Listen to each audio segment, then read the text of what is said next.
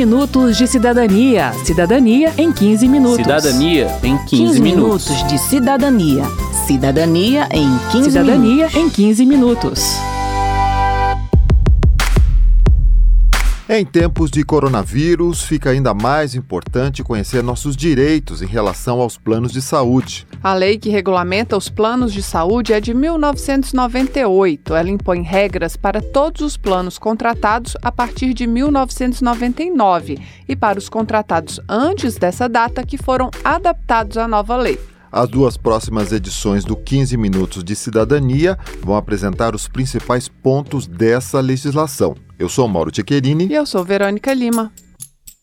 Na hora de contratar um plano de saúde, é preciso comparar os diferentes tipos de cobertura assistencial e identificar qual atende melhor às suas necessidades. O plano pode ser ambulatorial, que cobre exames, consultas e terapias realizados sem internação odontológico, hospitalar sem obstetrícia, que são os cuidados relacionados ao parto, e hospitalar com obstetrícia. Esses grupos de cobertura podem ser oferecidos separadamente ou em conjunto. A cobertura mais completa seria ambulatorial mais hospitalar, com obstetrícia mais odontológico. Para cada segmentação, há uma lista de procedimentos com cobertura obrigatória chamada de Rol de Procedimentos e Eventos em Saúde. Ele é editado pela ANS, Agência Nacional de Saúde Suplementar. O rol cobre todas as doenças da CID, Classificação Internacional de Doenças, e é revisto a cada dois anos em função de avanços tecnológicos e de novos procedimentos e doenças. Em março de 2020, diante da pandemia decretada pela Organização Mundial da Saúde, a ANS incluiu o exame de detecção do coronavírus no rol de procedimentos obrigatórios. O teste deve ser feito com indicação médica, de acordo com o protocolo e as diretrizes definidas pelo Ministério da Saúde. A agência orienta o beneficiário a consultar sua operadora para informações sobre o local mais adequado para a realização do exame e alerta para a possibilidade de alteração nos protocolos e diretrizes sobre a doença, o que poderá alterar a indicação dos casos de cobertura obrigatória do exame. Vale destacar que o tratamento da doença pelo coronavírus 2019, Covid-19, já é assegurado aos beneficiários de planos de saúde, de acordo com a segmentação do plano, ambulatorial ou hospitalar. Doença, mal, moléstia, enfermidade, até saudade, até saudade pode ser meu fim. Ainda sobre o rol de procedimentos, a Ana Carolina Navarrete, do IDEC, Instituto Brasileiro de Defesa do Consumidor, orienta o consumidor que precisa de um tratamento não incluído na lista. Ele tem que perguntar para o médico dele por que é que aquele procedimento é necessário, pedir uma justificativa técnica para aquilo, tem que existir uma justificativa para isso, né? e aí pedir satisfação para a operadora. O entendimento do judiciário vem sendo consolidado no sentido de que a lista ela é exemplificativa, de que havendo justificativa técnica, com embasamento clínico, é possível o plano de saúde ser obrigado a cobrir o procedimento, mesmo que não esteja previsto na lista. O meu pai era paulista, meu avô pernambucano, o meu bisavô mineiro. Falamos até aqui da cobertura de procedimentos. Vamos tratar agora da cobertura geográfica dos planos de saúde. Os planos podem estar restritos a um município ou grupo de municípios, ou a um estado ou grupo de estados,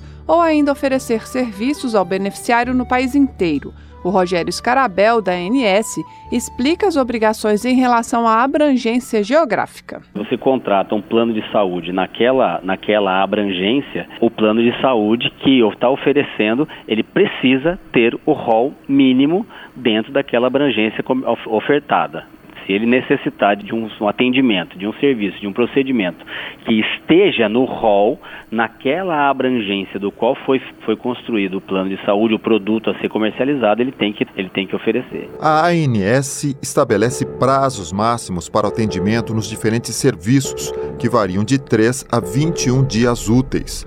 Uma consulta básica em pediatria, clínica médica, cirurgia geral, ginecologia e obstetrícia, por exemplo, deve ser realizada em até sete dias úteis. Para consulta nas demais especialidades, o prazo sobe para 14 dias úteis. Caso não haja profissional ou estabelecimento da rede conveniada disponível no período, a operadora do plano de saúde deve indicar e custear o atendimento por outro profissional ou estabelecimento, ainda que fora da rede. E caso não haja profissional ou estabelecimento disponível no município onde o beneficiário procurou atendimento, a operadora deverá garantir atendimento em outro município, ficando a cargo da empresa o custo de deslocamento do beneficiário. Tudo isso, claro, se o município fizer parte da abrangência geográfica contratada. Segundo o advogado Luiz Fernando Moreira, que é especialista em direito médico e da saúde, se não acontecer nem uma coisa nem outra, o consumidor pode fazer a consulta ou procedimento com profissional ou estabelecimento de sua escolha e solicitar o reembolso integral do valor pago. Mas para isso ele precisa ter essa documentação, protocolo que ele ligou para a operadora, que ele fez a reclamação, ele vai apresentar a documentação, no caso aí a, a solicitação do que foi feito ou ou uma prescrição médica ou o relatório médico junto com a nota fiscal e ele vai receber o reembolso no prazo de até 30 dias. Agora, se a operadora se recusar a fazer o reembolso ou se fizer o reembolso de acordo com o valor da tabela, porque aí não é uma situação de que ele escolheu, ele optou, foi por uma circunstância que não dependeu da, da vontade dele, aí nesse caso ele tem que reclamar junto à Agência Nacional de Saúde Suplementar. O reembolso parcial feito pelos valores da tabela que a operadora usa para remunerar os profissionais credenciados será aplicado caso o beneficiário opte por um serviço fora da rede credenciada, mesmo havendo profissionais credenciados disponíveis, e se no contrato houver essa previsão. Como estamos falando de pagamentos e reembolsos, vale a pena ficar atento às regras de coparticipação do seu plano. Esse é um percentual pago pelo beneficiário a cada serviço utilizado. Segundo Rogério Scarabel, da ANS, não há limite para a coparticipação e há contratos em que o consumidor chega a pagar pela metade do serviço.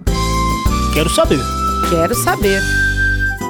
O advogado Luiz Fernando Moreira, especialista em direito médico e da saúde, e o médico auditor Alexander Saliba responderam às perguntas dos cidadãos de Brasília sobre planos de saúde. Vamos ouvir. Domingos Gaia.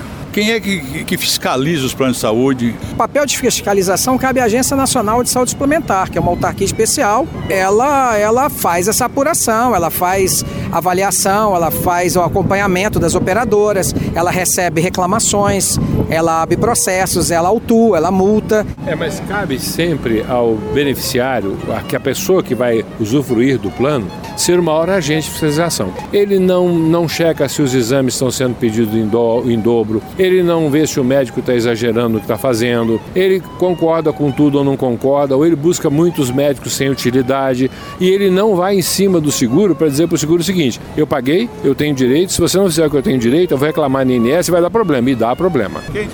Vê muita reclamação e fica por isso mesmo. O dito pelo não dito está tudo certo. Mas é porque as pessoas não sabem como reclamar, não usam o seu direito e falam, mas ninguém olha isso.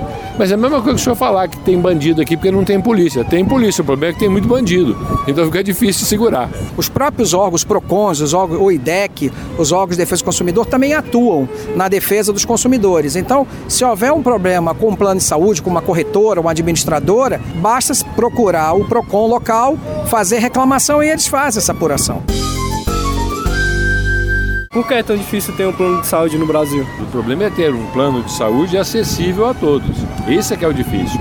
Porque o custo da medicina é muito alto, porque os custos dos seguros são muito altos, porque a renda da população média é baixa. Mesmo países ricos como os Estados Unidos, a quantidade de pessoas que não têm seguro de saúde é enorme. Mas nós temos um plano de saúde maravilhoso que a gente precisa aprender a usar melhor, que é o SUS. É perfeito, é muito bom, serve a tudo. O povo precisa aprender a exigir o seu direito, porque você paga esse plano todo dia quando você compra qualquer coisa. Você paga isso nos impostos.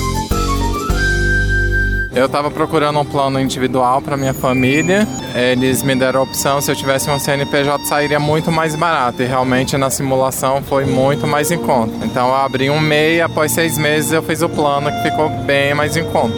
É porque o, MEI, o, microempreendedor individual, tem norma da ANS equivalendo esse produto a produto coletivo. Então, como individual, ele pagaria muito mais caro, mas se ele, se ele tiver uma duas pessoas no plano de saúde, já é enquadrado como plano coletivo. A questão é ter que tomar cuidado com os famosos falsos coletivos, que a pessoa induzida a abrir um CNPJ, não vai trabalhar naquela atividade e depois começa a ter que pagar tributo em relação àquele registro que ela tem da Receita Federal. Então a própria agência baixou norma dizendo: olha, operadoras, vocês têm que fazer uma, uma passagem de, de régua em todos os seus produtos, porque os falsos coletivos serão objeto de apuração e punição. Então, nesse caso dele, foi colocado como se fosse um produto coletivo, por isso sai mais barato. E os corretores sabem disso. E eles orientam as pessoas, é assim, não, faz o seguinte, abre um CNPJ, diz que você é qualquer atividade, só que não explicam que a pessoa passa a ser contribuinte. Abrir o CNPJ apenas para ter acesso a plano de saúde, a meu ver, é, uma, é um grande erro. Ele saiu de um plano individual e entrou num coletivo. Esse coletivo só vai ser bom para ele até daqui a pouco. Daqui a pouco vai dar problema. Porque ele vai ser aumentado de acordo com o que a empresa quiser e não de acordo com o que a ANS diz que tem que ser aumentado. Por exemplo, ela deu agora para planos individuais 8 pouco por cento de aumento, não foi? É, você tem planos que subiu 20, 22%, 25% do coletivo. Como é que você vai pagar isso? No, no, no, sistema de plano coletivo que ele fez, que ele saiu do individual, se ele quiser voltar para o individual, já era. Nenhum seguro de saúde mais vende planos individuais. Nenhum. Pode procurar à vontade na praça. Nenhum tem. Emergência, eu tô passando mal. Vou morrer aqui na porta do hospital. Agora vamos às regras de carência, que é o tempo que você tem que esperar para ser atendido pelo plano de saúde após a contratação. Ela muda de acordo com o procedimento e deve constar no contrato.